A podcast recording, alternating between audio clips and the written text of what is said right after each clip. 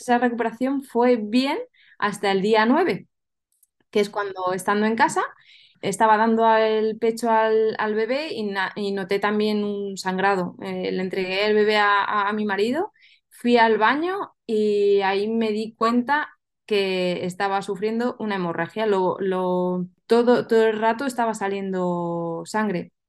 Ahí separé cuerpo y mente eh, llamé a mi marido, el bebé encima justo no hacía más que, llorar y yo le dije, vamos a tener que ir al hospital porque estoy sangrando mucho y esto es una hemorragia importante como para ir al hospital. Tienes que llamar al 112. Él hizo todo lo posible, pero también estaba bastante nervioso y al final intenté, mientras él hablaba con el 112, yo hablaba, eh, eh, llamaba a mi cuñada famosa que estaba embarazada a la vez, que justo dos meses antes había dado a luz. Llamé a mi cuñada, le dije, tienes que venir ya. En mi cabeza no estaba tampoco el tema de que en algún momento ese niño necesitase un biberón no le necesitase leche, entonces no teníamos ni una ni otra, nada de, de que darle al, al bebé, salvo su pecho. Entonces esa noche se quedó con ellos, con mi hermano y con mi cuñada, y desde entonces se ganó el título de madrina y se hizo hermano de leche de, mi sobrina también.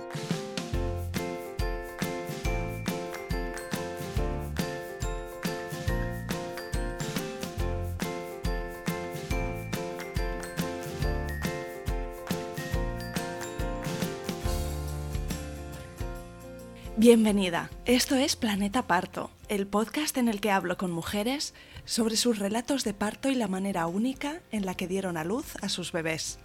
Aquí vas a descubrir un mundo de relatos positivos y empoderadores sobre el parto. Yo soy tu anfitriona, Isabel Anthony, mamá de tres niños y activista a favor del parto respetado. Acompáñame cada semana y escucha relatos emocionantes, conmovedores e informativos que te ayudarán a conocer y vivir el parto de otra manera.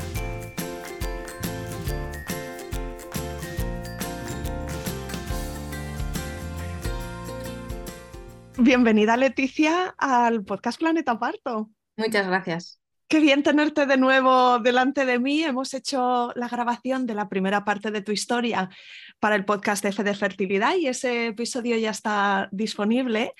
Y hoy estamos aquí para escuchar tus relatos de embarazo y de parto. Así que cuéntanos, danos un poquito información sobre ti, pues dónde vives, a qué te dedicas y cuántos sois en tu familia y así te conocemos para empezar. Soy Leticia, eh, soy enfermera, trabajo en Santander y en mi familia somos cuatro actualmente. Ha venido el más pequeñín hace cinco meses y, parece que lleva aquí toda, toda una vida porque dices, es que no me imagino ya la vida sin, sin este entretenimiento, es increíble. ¿eh? Entonces vamos a escuchar los relatos de tus dos hijos y Cuéntame si nos remontamos atrás cuando te quedaste embarazado del mayor, de Marco. Mm, sí. Pues, ¿cómo lo descubriste que estabas embarazada? Pues, como bien has contado, todo viene de un proceso de, reproducción asistida y me enteré en la consulta. Fue un proceso largo que, bueno, ya en el otro podcast lo pueden escuchar y mm, fue muy emocionante también, claro, todas las expectativas, eh, justo que había cambiado de tratamiento, de las inseminaciones pasamos a la in vitro, eh, fue un gran subidón el momento que cambias de, proceso, porque dices, esta ya sí que va a ser la mía. Entonces, bueno, en reproducción te, te introducen el óvulo fecundado y entre 10 o 15 días te, hacen la analítica donde se ve que una hormona está un poco más alta y marca la, la, bueno, es la beta espera, es el proceso que se suele llamar y marca el embarazo. Ese día estaba trabajando yo eh, y la, tenía la consulta pues a la una o así del mediodía. Eh, claro, al, ser enfermera tengo como facilidades ¿no? dentro del hospital. Eh, me saqué yo mí misma la analítica, la entregué, la mandé por un tubo neumático y esa mañana fue como una mañana de locura, que no paré en el, en el quirófano en ningún momento. Y, nada, pues llegó justo la una y corriendo, corriendo, como casi siempre voy a todos los lados, corriendo a la consulta. Llego allí, me siento y eh, yo percibía una cara de felicidad por esas personas que me habían estado acompañando en este proceso tan largo que yo decía por dentro, esto, esto, esto es positivo, va a ir muy bien, va, tenemos una gran noticia. Y lo primero que me dijeron ellas es, ¿no lo has mirado en el portal donde podría yo haber visto la analítica? Y dije, pues por un lado, eh, no he tenido tiempo. Por otro lado, digo, jo, pues eh, me parecía mucho más bonito vivir esta noticia eh, los dos juntos en la, en la consulta, que la noticia fuese en ese mismo momento para los dos. Sí, así que tu pareja estaba allí también. Mi pareja sí, estaba allí mm, mm. y nada, nos dijeron que estábamos embarazados y que teníamos una beta bastante alta, que como nos habían puesto dos óvulos, que podría estar la posibilidad de que fuese un embarazo gemelar. Y, bueno, pues ahí nos fuimos con, la noticia que, no sabes si, estás viviendo un mundo irreal, porque después de tanto, de tanto tiempo esperando esas palabras, estás embarazada y, esa sensación de decir, jo, eh, qué responsabilidad, estoy embarazada y en ningún momento se me pasó por la cabeza que, que podría ir mal las cosas que, también está la posibilidad. Pues nada, eh, me, Estabas positiva. Muy positiva, estuve en una nube de felicidad. Y... ¿Y cuándo te empezaron los síntomas de embarazo? Si en tu caso tuviste alguno, no sé si... Mm, Ninguno, nada, nada de nada. Es que yo no notaba nada de nada de nada. O sea, quería como buscarlo, ¿no? Dices, ay, no sé si... Nada, es que realmente no, no, no existieron, no.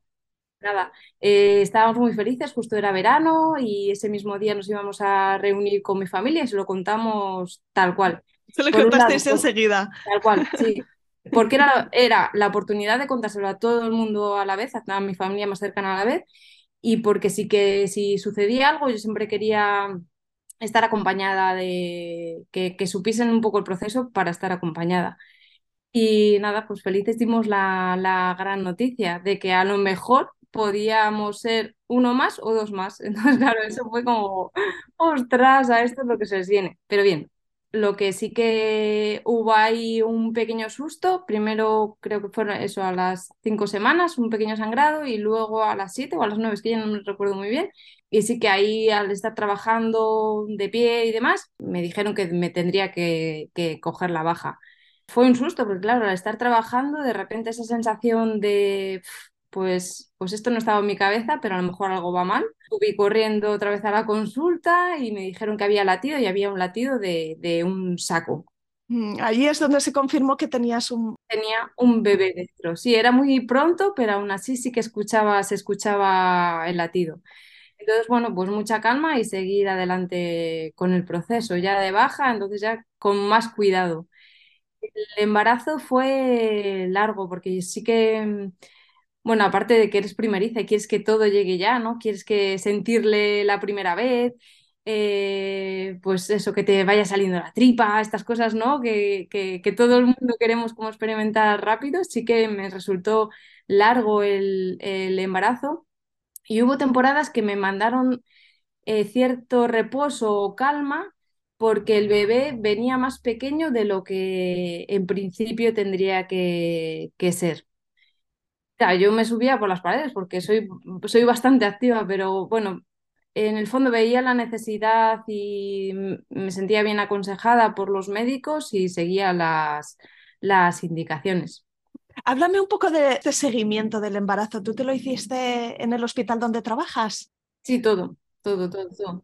Esa primera in vitro fue por la pública y el seguimiento del embarazo también fue allí mismo. ¿Y cuándo fue que detectaron quizá una restricción del crecimiento o quizá que estaba un poco bajo en el percentil? Pues iba por, por como por semanas, a lo mejor en la semana sí que es verdad que al ser in vitro, yo todos los meses, cada cuatro semanas, acudía a la consulta. En los embarazos normales, entre comillas, pues van en la semana 20, en la 32 creo que es la segunda, la tercera ecografía, la segunda ecografía y luego la tercera, así.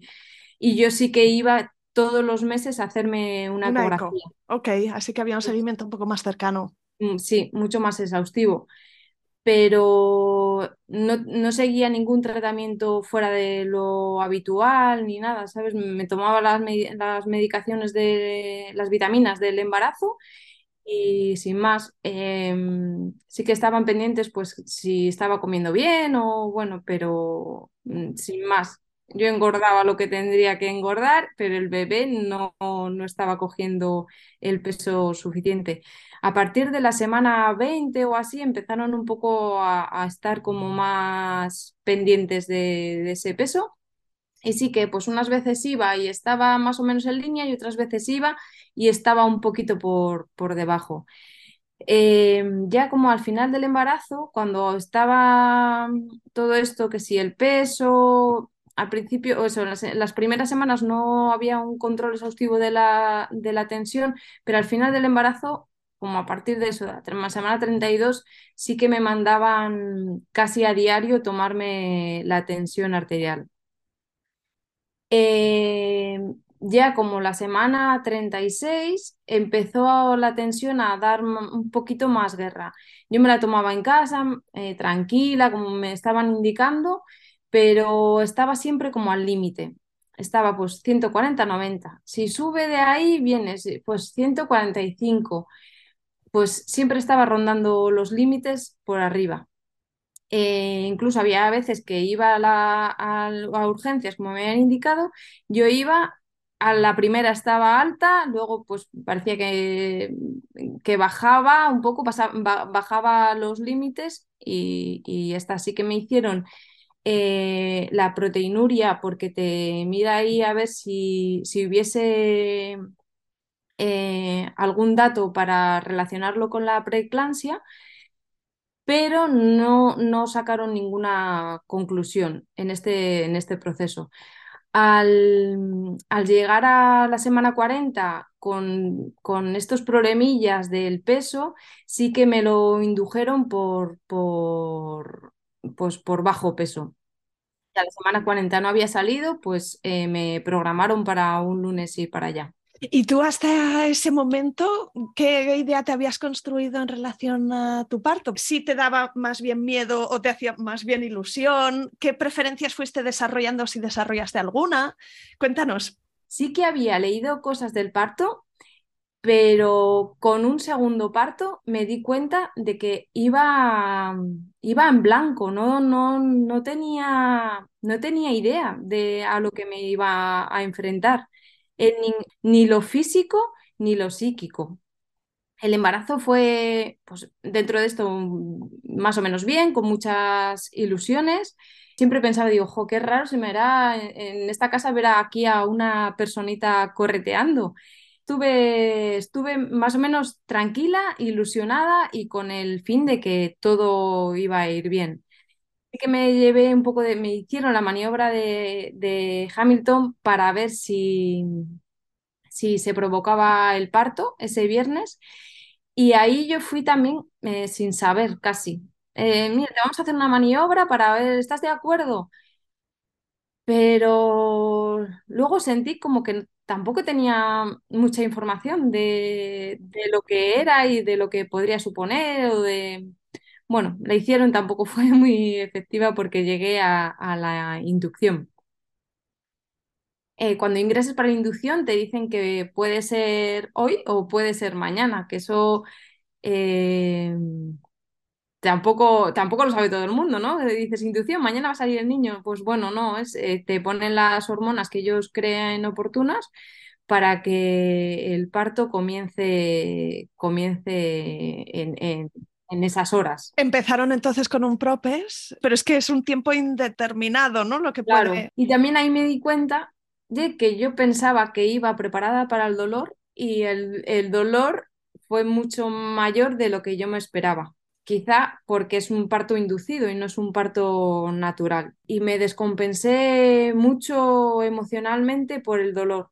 No, hasta el momento que llegó la epidural, no lo pasé muy mal, muy mal, la verdad. Tuvieron, es verdad que tuvieron que, empezaron con pruebas, pero luego cambiaron de, de medicación porque no debía estar haciendo efecto. ¿Y te pusieron Y oxitocina ya por el, el gotero? Mm. Me pusieron la oxitocina y ahí sí que es cuando arrancó em, la dilatación eh, rompí agua. Yo eh, no hacía más que pedir la pelota porque era una cosa que a mí me estaba, eh, durante el embarazo casi era como mi mejor amiga porque se pasaba muchas horas ahí y pedí la, la pelota para que intentar que el dolor cesa- cesase y, y controlar un poco mi mente, pero estaba, estaba completamente desordenada, ¿no? Tuvo que llegar la epidural para coger un poco de de calma. Sí que mm, después de la epidural, cuando, bueno, ahí sabes que estás todo el rato monitorizada. Cuando mm, para mí había llegado la calma y todo estaba bien, ya podía coger aire, podía respirar, podía hablar con mi marido, que en ese proceso todo el rato está, está a tu lado, eh, entraron corriendo todos los médicos y echaron a mi marido y, y yo no, eh, ahí pe- perdí, perdí un poco el conocimiento. Me dijeron que estaba sufriendo el bebé eh, un riesgo de bienestar fetal. Le, le midieron el pH y no, no te sé decir en cuánto tiempo, pero se decidió ir a, a cesárea. Mi marido al principio eh, le habían dicho, ¿puede salir un momento? y a la hora de entrar se encontró allí como con 10 médicos que le iban a explicar que eso que creíamos que era el camino, el parto, no iba a suceder así.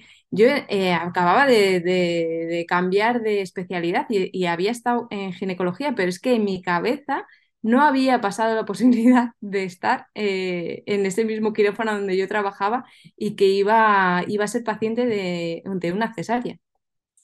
Fuimos eh, pues eh, deprisa, pero sin, no corriendo, pero bueno, eh, deprisa hacia quirófano por esa pérdida de bienestar fetal.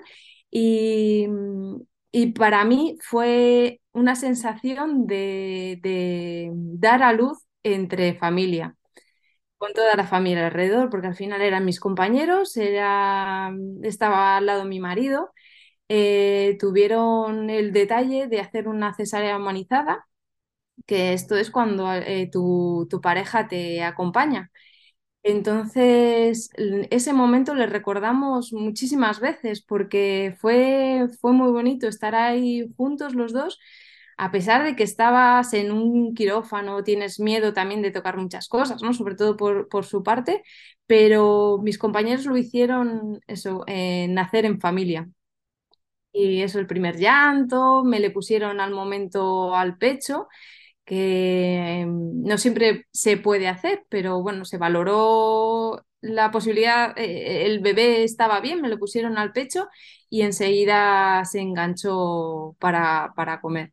Y ahí desde ese momento dijimos, este, este bebé va a ser un dragón y, y así fue. Fue muy pequeñito porque fueron dos setecientos pero enseguida cogió, cogió forma.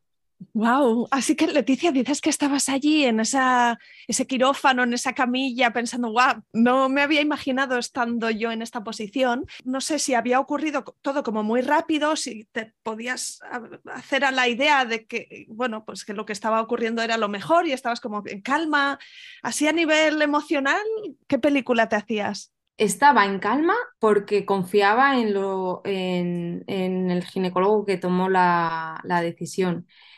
Eh, luego, con el paso del tiempo, sí que me, mm, gracias a Dios, tuve la la oportunidad de dar a luz, porque con el paso del tiempo sí que me, me quedó la cosilla dentro de, jolín, pues la verdad es que se decidió, sí, seguro que fue la mejor decisión que se tomó, pero a mí me quedó la cosa de, de el sentir de dar a luz y no que no fuese una, una cesárea. Pero sí que estaba tranquila por la confianza que me, me inspiraban ellos. Y entonces Marco nació ese mismo día que tú habías ingresado, ¿por la tarde o...? Marco nació, sí, por la, por la tarde, el mismo día que, que había ingresado. Todo fue bien, toda la hospitalización bien, pues como padres primerizos pues sin dormir mucho, pero nos fuimos, nos fuimos a, a casa perfectamente. O sea que la que- recuperación inicialmente de la cesárea, pues La- no fue, no, no fue especialmente dura, ¿no? Es dolor abdominal, eh, la limitación un poco de movimiento, quizá. Sí, yo ahora que mm, con el paso del tiempo lo, lo he comparado con unas tremendas agujetas en el abdomen, porque claro, es el dolor este que te despierta al movilizarte, pero si no, la verdad es que no, sí que estuve haciendo ejercicio durante todo el embarazo y a mí eso me parece fundamental para todo, para la recuperación. Entonces esa recuperación fue bien hasta el día 9, que es cuando estando en casa estaba dando el pecho al, al bebé y, noté también un sangrado. Eh, le entregué el bebé a, a- a mi marido, fui al baño y ahí me di cuenta que estaba sufriendo una hemorragia. Lo, lo, lo vi muy rápido por, por, yo creo que por La cantidad de sangre quizá, o te mucha. notabas con calor o con No, no, no, escalofríos. fue una pérdida de sangre brutal al momento. Sí. Eso, en el baño luego ya es que no me podía mover porque, porque todo, todo el rato estaba saliendo sangre. Mm. Eh, ahí separé cuerpo y mente, eh, llamé a mi marido, en- el bebé encima justo no hacía más que, que llorar y yo le dije, vamos a tener que ir al hospital por- porque estoy sangrando mucho y esto es una hemorragia importante como para ir al hospital. Tienes que llamar al 112. Él eh, hizo todo lo posible, pero también estaba bastante nervioso y al final intenté, eh, mientras él hablaba con el 112, yo hablaba, eh, llamaba a mi cuñada famosa que estaba embarazada a la vez, que justo dos meses antes había dado a luz. Llamé a mi cuñada, le dije, tienes que venir ya porque, porque nos vamos a ir al hospital. Y, y para mí fueron como 50 segundos y ella ya estaba aquí. Es que el, el- proceso del tiempo en la cabeza en estos momentos y, y mientras mi marido estaba hablando con el 112, eh, se puso muy nervioso, terminé hablando yo con ellos y digo que separé mente y cuerpo porque yo era capaz de, de explicarles a los del 112 todo lo que me estaban pasando. El- eh, les dije dónde, dónde estaba, todas las indicaciones. Cuñada dije, vete al armario y coge esto y esto y esto porque nos vamos al hospital. Ay, espera, espera que te limpio. No, esto no, no es cuestión de limpiarme más o menos. Estoy teniendo una hemorragia, me estoy manchando mucho, pero ya está, venga, rápido. Y luego fui capaz de llamar a mis compañeras que estaban trabajando de tarde y también las dije, estoy teniendo, estoy sangrando mucho, yo creo que deberíais localizar a las ginecólogas porque voy a entrar a quirófano. Y así fue. Nos fuimos corriendo para allá, mm, mis compañeras Y ya te estaban... empezabas a encontrar también Sí. eso mareada y o sea, al final el cuerpo hay un punto en el que ya no, no va a aguantar, ¿no? Entonces, El, el punto fue cuando ya llegué al hospital. Mm, Cuando ya llegué al hospital y ya había movilizado todo lo que tenía que movilizar y ya veía yo que eso se estaba funcionando casi a mi orden, ya, ya sí, me, me mareé y perdí el conocimiento. mm, qué susto. Y sí, un susto muy gordo. Sobre todo también eh, mi marido se asustó aún muchísimo más. No sé, yo, yo estaba metida en el proceso, pero él estaba viendo la película desde fuera sin saber qué, qué hacer casi. Entramos a quirófano, pues eh, detuvieron la hemorragia y sí que mm, eh, me tuve que ir tres días a, a- a la UCI. En este proceso, claro, esa noche mi cuñada se había llevado al bebé. En mi cabeza no estaba tampoco el tema de que en algún momento ese niño necesitase un biberón o le necesitase leche, entonces no teníamos ni una ni otra, nada de, de que darle al, al bebé, salvo su pecho. Entonces esa noche se quedó con ellos, con mi hermano y con mi cuñada, y desde entonces se, ganó el título de madrina y se hizo hermano de leche de, de mi sobrina también. Otra vez pienso en tu cuñada y qué favor tan grande te pudo hacer y qué especial sería e- también para ella poder dar continuidad a la alimentación del bebé, ¿no? Y encima, pues lo podía hacer dándole el pecho y de- debe ser un vínculo también muy especial contigo y, con el bebé. Eh, me sorprendió muchísimo que mi marido, eh, al final, claro, es un bebé que ha llegado hace nueve días, es como que todavía no tienes un vínculo con él. Yo casi no recordaba su cara que eso me, como que la primera noche lo pasé muy mal porque intentaba recordar su cara y no podía. Y luego mi marido fue capaz, en lugar, claro, eran las dos de la mañana, a lo mejor yo también hubiese decidido lo mismo, venir a casa sin recoger al, al, al bebé, dejársela ahí dormido toda la noche y a la mañana siguiente, ya a las 7, ir a, a por él y ayudarles a, a todo lo demás. Pero sí, fue una noche larga y, y dura. Y el tema de la leche me ayudaron muchísimo en la UCI porque ¿Tú seguiste sacando el pecho, eh, sacando leche con sí, mi sacaleches? cuñada me trajo el, el sacaleches y vamos, estuve, no sé si le daría- pocas tomas eh, de leche artificial necesito en ese momento porque enseguida empecé a, a producir y, y llegaba, mi marido iba y venía a por ello. Cuéntanos un poquito eh, sobre, sobre la hemorragia y qué fue, qué, qué pasó, ¿no? O sea, que las mujeres que nos, nos escuchan, pues a lo mejor dicen, ostras, ¿qué es sangrar mucho? Eh, ¿no? Claro, Porque, se- porque sangrarse después de los partos se sangra, porque sí. es absolutamente normal. ¿Y cuándo deja de ser normal? ¿Y qué tuvieron que hacerte en el quirófano para, para cortar esa hemorragia? Sangrar se sangra, pero claro, la evolución del sangrado siempre es a, a- a menos. Hay gente que deja de sangrar a los 15 días, al mes, siempre es a menos. Yo había ido a menos, pero ese día fue, es que siempre digo que, que- que lo detecté muy bien porque soy enfermera, pero ah, quizá tanto sangrado lo hubiese detectado una persona normal. ¿Y no era sangre muy oscura? En una hemorragia la sangre, Roja viva, sí. la ves que Cayeron es unos fresca. Claro, cayeron unos coágulos en, en el inicio, es como una regla de, yo digo de una regla de adolescente, que también están como las hormonas muy alteradas.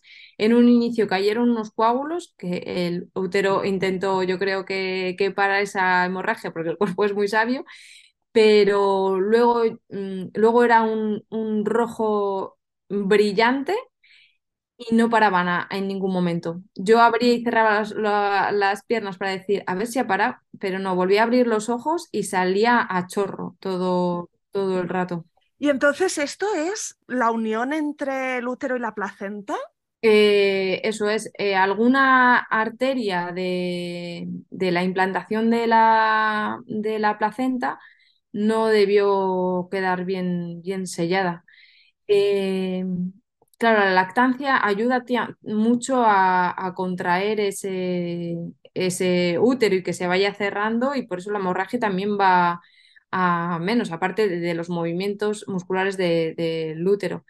Pero pues eh, A, a veces, a veces ocurre, ¿no? Esto Mm, te tocó a Mm. ti. Entonces, entiendo que la cirugía te debieron sedar o, eh, o anestesiar. sí, me, seda- me, me durmieron una, una anestesia general y veloz. Es una, hacen un, un legrado para, para poder, para intentar visualizar a ver dónde sale la sangre. Y una vez hecho el, el legrado, por si hay alguna membrana que hubiese quedado y por eso no, no se cierra bien, eh, colocaron un balón que se llama un balón de Bakri, que es una especie de globo, es como una sonda vesical pero con un globo mucho más grande que lo que hace es comprimir al- a las paredes del útero, como cuando haces una compresión de una hemorragia que tengas o una heridita en el, en un, en un dedo, tú comprimes y al final cede el sangrado. Pues ese balón, eh, si hubiese mucho sangrado, está comprimiendo y si hubiese sangrado en el útero, sigue saliendo por una bolsa y si no, eh, es que el, sangrado ha, ha cedido. Lo que sí que, eh, lo primero que recuerdo yo cuando me despierto de esa anestesia general es preguntar a mis compañeras si tengo útero. Porque claro, yo había visto tantas veces gente que entraba, la dormían y se despertaban sin, bueno, tantas veces no, no es una cosa habitual, pero, pero en mi cabeza eh, salió esa idea y no hacía más que decir, pero tengo útero, pero tengo útero, porque lo que tenía ganas era de volver a ser madre. Solo llevaba nueve días de madre, pero bueno, eh, era lo que, me preocupaba, porque si no tienes ovarios, puedes seguir teniendo eh, ser madre, pero si no tienes útero, no.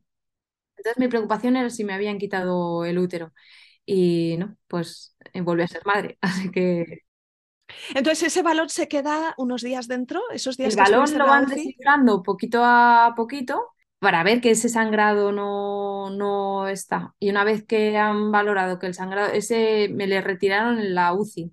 Lo van retirando poco a poco, pues no sé si dos o tres veces, eh, van quitando el suero que tiene dentro, no hay sangrado, entonces eso. Te, mandan para casa y tú como nueva. Para casa, bueno, unos días más en planta y a casa. No sé si después de este episodio eh, tuviste como, como, un bajón físico, ¿no? Porque al final las pérdidas de sangre, luego tenemos problemas de, hierro bajo. no, no, tuve, pero claro, es que también me pusieron... Mira, acabo de recordar otra cosa que eh, primero me desperté en el quirófano y dije lo de eso, que me lo han contado las compañeras, pero luego cuando me desperté en reanimación yo eh, oía, entonces desactivamos el código H y el código H es, eh, un código que se llama en el hospital que se activa, eh, que es un protocolo muy rápido para cuando hay una hemorragia muy importante. Y yo no hacía más que decir, madre mía, la que he preparado aquí un código H. Eh, claro, en ese código H también te ponen sangre y te ponen plaquetas para que, para que el sangrado cese. Entonces, Luego no tuve hemorragia, no sé si por toda esa sangre, por cómo me había alimentado, por las vitaminas, pero no, no tuve. Sí, te hicieron una transfusión entonces, mm. incluso, guau, te fuiste con el paquete completo ahí de. Todo, claro, claro, claro. Lo que sí, pues tenía muchas ganas, como un cambio en la mente, de un antes y un después y un aprovechar la vida, porque... Un susto, sí, como un susto muy, muy profundo también, ¿no? Quizá de, de devolver la conciencia. Sí, no fui tan consciente de ello hasta que no escuché a, mi marido. Eh, íbamos paseando, le llamo a un amigo pues, a ver qué tal está o lo que sea, y le oigo, claro, es que yo no, hacía más que pensar que me podría haber quedado viudo. Y, luego lo he pensado esas palabras mil veces porque digo, ¿qué, qué realidad? Yo mm, tenía, vamos, yo que luchabas por la vida, ¿no? Y estabas en buenas manos, pero también vivía muy cerca del hospital. Entonces son factores que, beneficiosos para, para, lo que sucedió. Y, tantas veces, o sea, cada 1 de mayo eh, lo, lo, recuerdo y lo, lo celebro. Wow, vaya, vaya experiencia más mm. eh, fuerte. Y también esto que comentaste de que en esa noche en el hospital, como que estabas intentando visualizar la carita de tu bebé y como que, que, cuesta, ¿no? Que dices, ay, supongo que no tenías el teléfono a mano en ese momento, ¿no? Para verla. ¿Cuándo fue que pudiste ver a tu bebé después? ¿Sería quizá en fotografía antes que verle? Y a la mañana siguiente o algo así me dieron la gran noticia de que podía tener el móvil para, para entretenimiento que no la verdad es que estaba tan cansada que no, de entretenimiento no lo usé. Pero sí, para mirar las fotos, sí. Y para que me mandasen fotos también de lo bien que estaba y todo eso, también. Bueno, no, os quedasteis allí, hicisteis otro fichaje para la, familia. Eh, Bruno, cuéntame cómo fue su embarazo y su parto, pues que fue igual y que fue diferente. Todo, todo, todo, todo.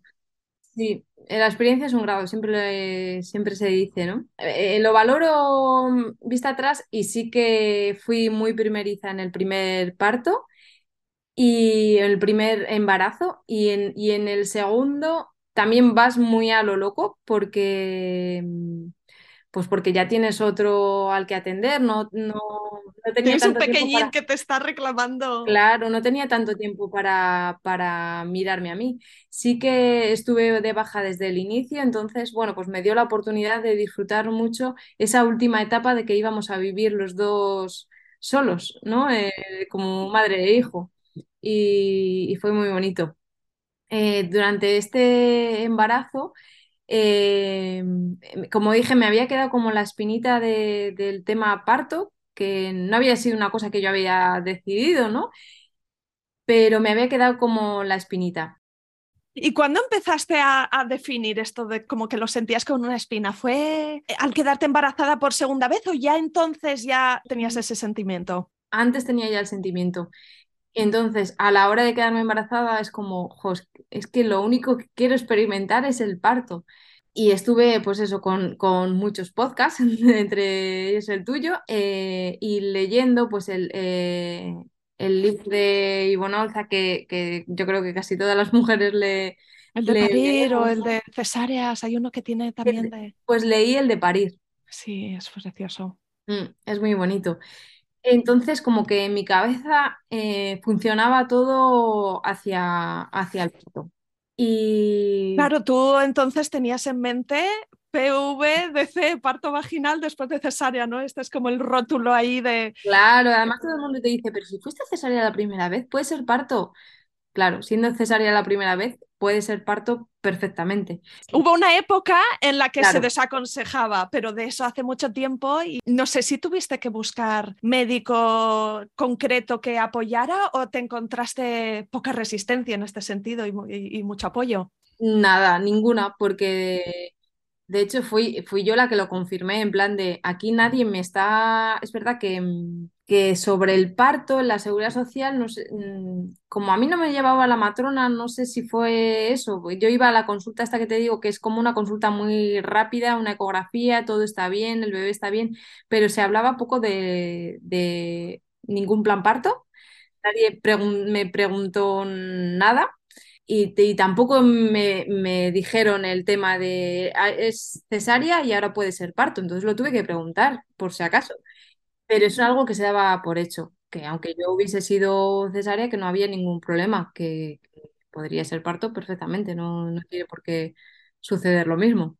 Y este este embarazo había sido completamente diferente. Este bebé iba siempre por encima del peso, por encima del peso, por encima del peso, que a mí me, me, me- pues eso, me, me dejaba coger aire decir, bueno, pues por lo menos y fue muy por encima del peso y muy por encima del después, porque, porque llegamos a la semana 40 y, y ahí Y él no estaba muy cómodo. pero comodísimo. Llegamos a la semana 41 y seguía igual de cómodo. Entonces ya me programaron para la semana 42. Yo nunca me, eh, no, no he querido ¿Te programaron una inducción o una cesárea? me programaron una inducción. No quería salirme de, de lo marcado por la seguridad social, porque yo sé que tengo derecho a decir, pues, eh, hay niños que nacen con, con más de 42 semanas y ten- podría tener el derecho de, de negarme a esa inducción, pero eh, quise seguir el camino que me estaban marcando y me programaron la, la inducción. Y dije, "Jo, otra vez volver aquí a, a vivir lo, lo mismo. Que supongo que quizá en esos días lo que tú podías poner de tu parte un poco para Pues activar el cuerpo lo hiciste todo, ¿no? Pero que Pues no siempre todo. funciona. todo lo Todo. que, lo- todo lo que estaba escrito en los libros y todo lo que estaba escrito en, en cada plataforma. La sabiduría popular, ¿no? Que... Hombre, todo, sí, sí, sí, sí, sí, sí, pero nada, que no, que no, que no, que no, no quería salir. La, la primera noche que, que estuve en partos, lo que me pusieron es una especie de balón que mm, a veces funciona como un estímulo externo para que se inicie el parto de forma natural. Y este estímulo eh, funcionó, pero no todo funcionó todo lo que, lo que ellos pensaban, pero no lo que yo creía, porque eh, eh, yo estaba convencida de que si me dejan un poco más, seguro que voy a empezar a dilatar. Si me dejan un poco más, voy a empezar a dilatar. Pero me estaba pasando ya de tiempo, del dejarme un poco más de... Esto es como los niños de cinco minutos más, por favor, que seguro que sí, que seguro que sí. Pues, pues nada, al final conectaron la, la oxitocina. En ese momento de... Claro, porque yo sí que estaba empezando a dilatar. Y en ese momento, pues sentía un dolor que, que yo dije, ahora sí que estoy preparada para el dolor. Eh, porque pues me había hecho con mi, mi lista de reproducción de, de canciones. Eh, er- tenía tatuada casi si, si la boca está abierta, la vagina está abierta. Entonces yo estaba todo el rato con el "ah", que me calmaba mucho. Digo, el que me vea desde fuera, pero como me daba igual, que es lo que me estaba calmando en ese momento. Y mientras no tuve medicación, el dolor sí que le tuvo que controlado con, con mi cuerpo y con mi mente. Una vez que, que llegó la medicación, otra vez ya lo, lo empecé a pasar fatal, fatal, fatal. Y ¿Notaste que la intensidad, la frecuencia, la ola en sí de la contracción cambiaba, ¿no? O sea, que, que brutal. es Sí, otra sí. cosa. Sí, es que, es que no era lo anterior, lo estaba controlando, lo veía venir y lo controlaba, me dolía, lo venía venir y lo controlaba, pero ya con la medicación era la, la frecuencia mucho más rápido y todo mucho más intenso. Y, y ya en algún momento, eh, con tanto podcast, eh, llegué a pensar que a lo mejor, eh, en mi mente llegué a pensar que podría dilatar en casa y cuando llegase allí, pues con mis 8 centímetros yo iba a dar a luz, porque claro, yo siempre he estado tan positiva. Que- Eso era lo que tenías visualizado, que, que- Claro, que iba a ser totalmente diferente, pero bueno, al final, pues, pues no fue así. Eh, para mí la epidural es, eh, es una ayuda que está ahí y como la necesité la, la pedí porque veía eso, sobre todo que estaba descontrolada y que ese descontrol no me iba a ayudar a, a disfrutar lo que, lo que iba a ser el parto. Pero profundamente tu sensación era de que esto estaba siendo distinto de la primera vez o temías un poco que, que fuese a acabar parecido. Eh, eh, cuando dijeron el momento de inducción sí que pensé que iba, que iba a ser parecido. Digo, ya verás tú, ahora no voy a dilatar, pero pues no, pues es que el, el cuerpo humano, es que el embarazo había sido completamente diferente. Tenías la confianza ¿no? de esto progresar y además no, no hubo señales de sufrimiento fetal o Nada, de no, no, no, no. bienestar. Guau, eso, eso, eso da una tranquilidad, ¿no? Porque ahí Claro, está donde no se acaba el reloj, donde no hay que intervenir de urgencia. Claro, yo eso, es- escuchaba la monitorización y ahí estaba, es que es un sonido tan bonito escuchar al, al bebé de continuo y la dilatación fue muy lenta. Eso sí, fue muy, muy, muy lenta.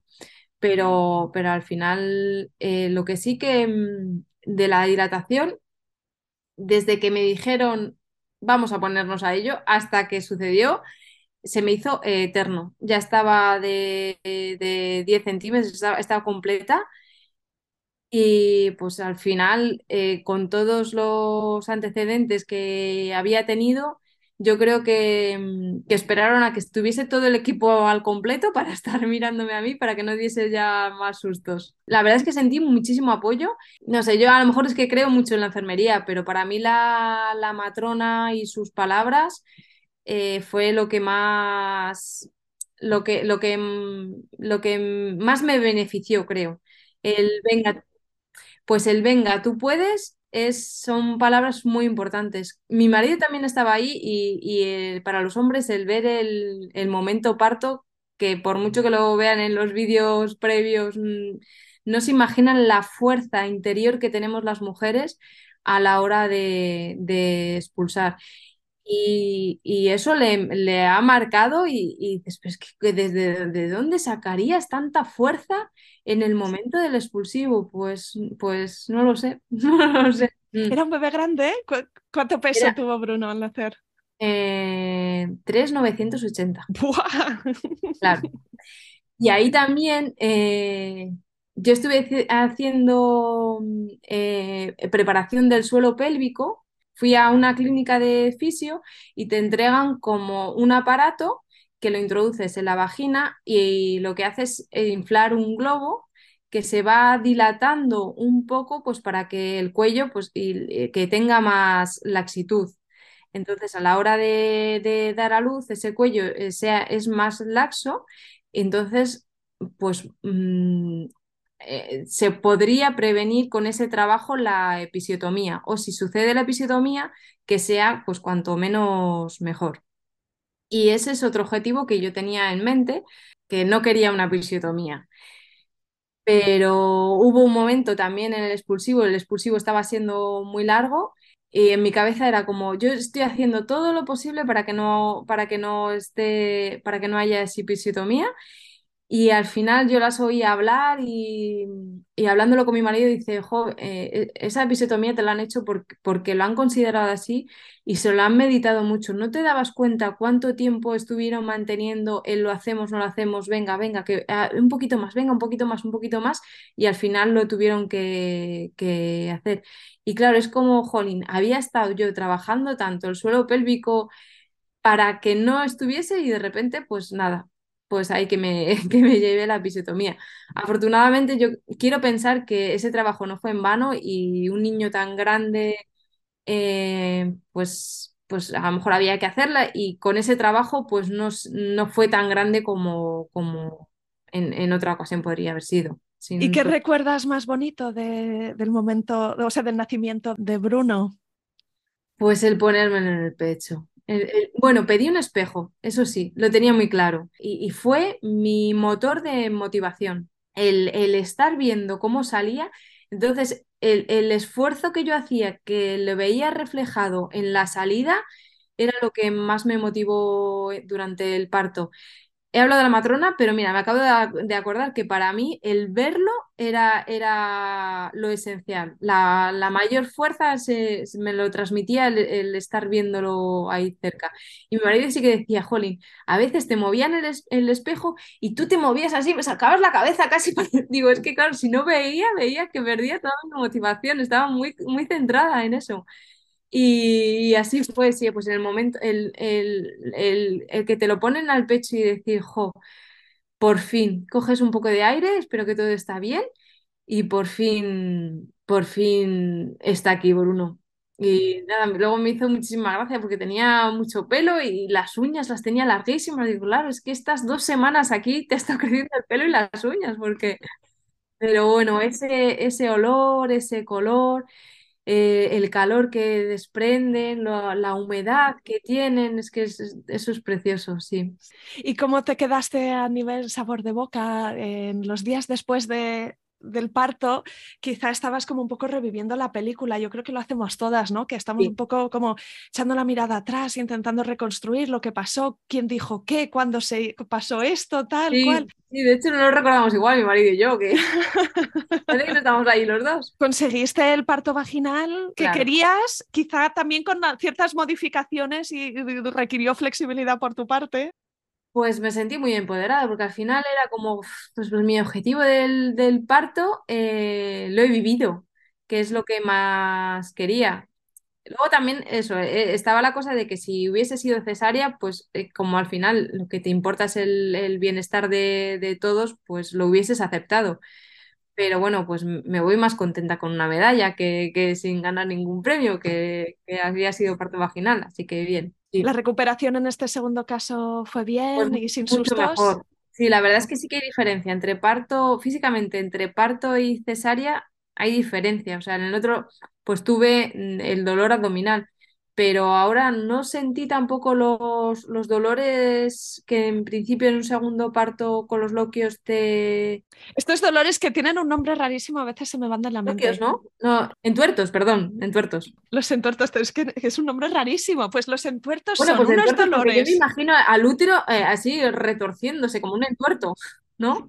Pues no, no, no, no, no sentí nada. Yo me les estaba esperando también, pero pues, y lo que sí, eh, durante el embarazo estaba como un poco preocupada y preguntaba yo cómo habían vivido desde el exterior mi posparto. Porque claro, yo leía también cosas del posparto y, y, yo decía, pues es que yo no me he sentido así, pues si te sientes triste, yo no sé si el tema de la hemorragia eh, me hizo coger mucha, mucha vida y aferrarme a la vida y decir vamos al paseíto y soy muy feliz aquí yo con mi bebé. Tenía como miedo del tema de depresión posparto y este, este segundo posparto lo he vivido pues, pues igual, con, con energía, sin, sin, con agobios, ¿no? Porque al final son, es un bebé y es otro que tienes que también requiere todo su tiempo. Pero bueno, pues modificando tema organización familiar, pero sin, sin más, no. Qué bien, enhorabuena. Pues no sé, Leticia, si hay alguna última cosa que querrías comentar antes de despedirnos. Pues como este caso ha sido una cesárea y luego un parto, me gustaría transmitir que, que, debe haber una apertura de, mente para las mamás que no, que no se preocupen, que, que, no se preocupen sobre todo si, si han sido cesárea, que hoy en día casi siempre puede ser, bueno, hay, patologías que no, pero bueno, que, hoy en día que casi siempre se podría un parto después y así se podría quitar la espinita como no me la quité yo. Las personas que nos escuchan y quieren encontrar también consejos, sobre todo en relación a la nutrición y a la alimentación de los bebés, te pueden encontrar en Instagram, ¿verdad? Que tienes una cuenta. eso, en BLW en tribu, que es Baby Lead Winning en tribu. Cuéntanos qué compartes allí. Pues información, sobre todo, porque mm, hay, pues igual que esto de la cesárea y el parto, hay, hay veces que está como un poco obsoletos los consejos que nos llegan desde la parte sanitaria. Eh, pues actualización sobre todo en el tema de la nutrición infantil y tranquilidad, dar tranquilidad a las madres que me escriben muchas veces, pues, mm, pues lo típico de, no, mi niño tiene seis meses, pero es que no me está comiendo nada. Bueno, pues informar de, de que, bueno, según me vayan relatando, pero que, que hay muchas cosas que son, son normales, que lo que nos hacemos eh, lo hacemos anormal y, y, como un asterisco somos, somos nosotros, que los bebés no siempre eh, van por la misma línea ni en la alimentación ni en el crecimiento y hay un amplio rango de normalidad. Hay niños que se sientan muy bien a los 6 y otros lo consigan a los 8 y son igual de, de, eh, son igual de sanos y lo han conseguido los hitos pues en distinto tiempo. Y eso, me gusta dar tranquilidad y, e información un poco, a lo mejor quizás más actualizada de la que tuve yo en su día.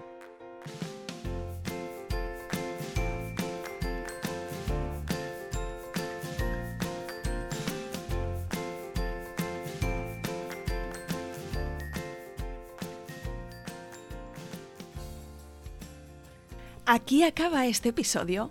Si te ha gustado, no te olvides de suscribirte a Planeta Parto en Spotify, iTunes, Evox o Google Podcast para que puedas ver los nuevos episodios en tu lista de reproducción. Además, puedes ir atrás y encontrar una estupenda biblioteca de relatos de parto de todo tipo que espero te empoderen y te ayuden en tu propio camino.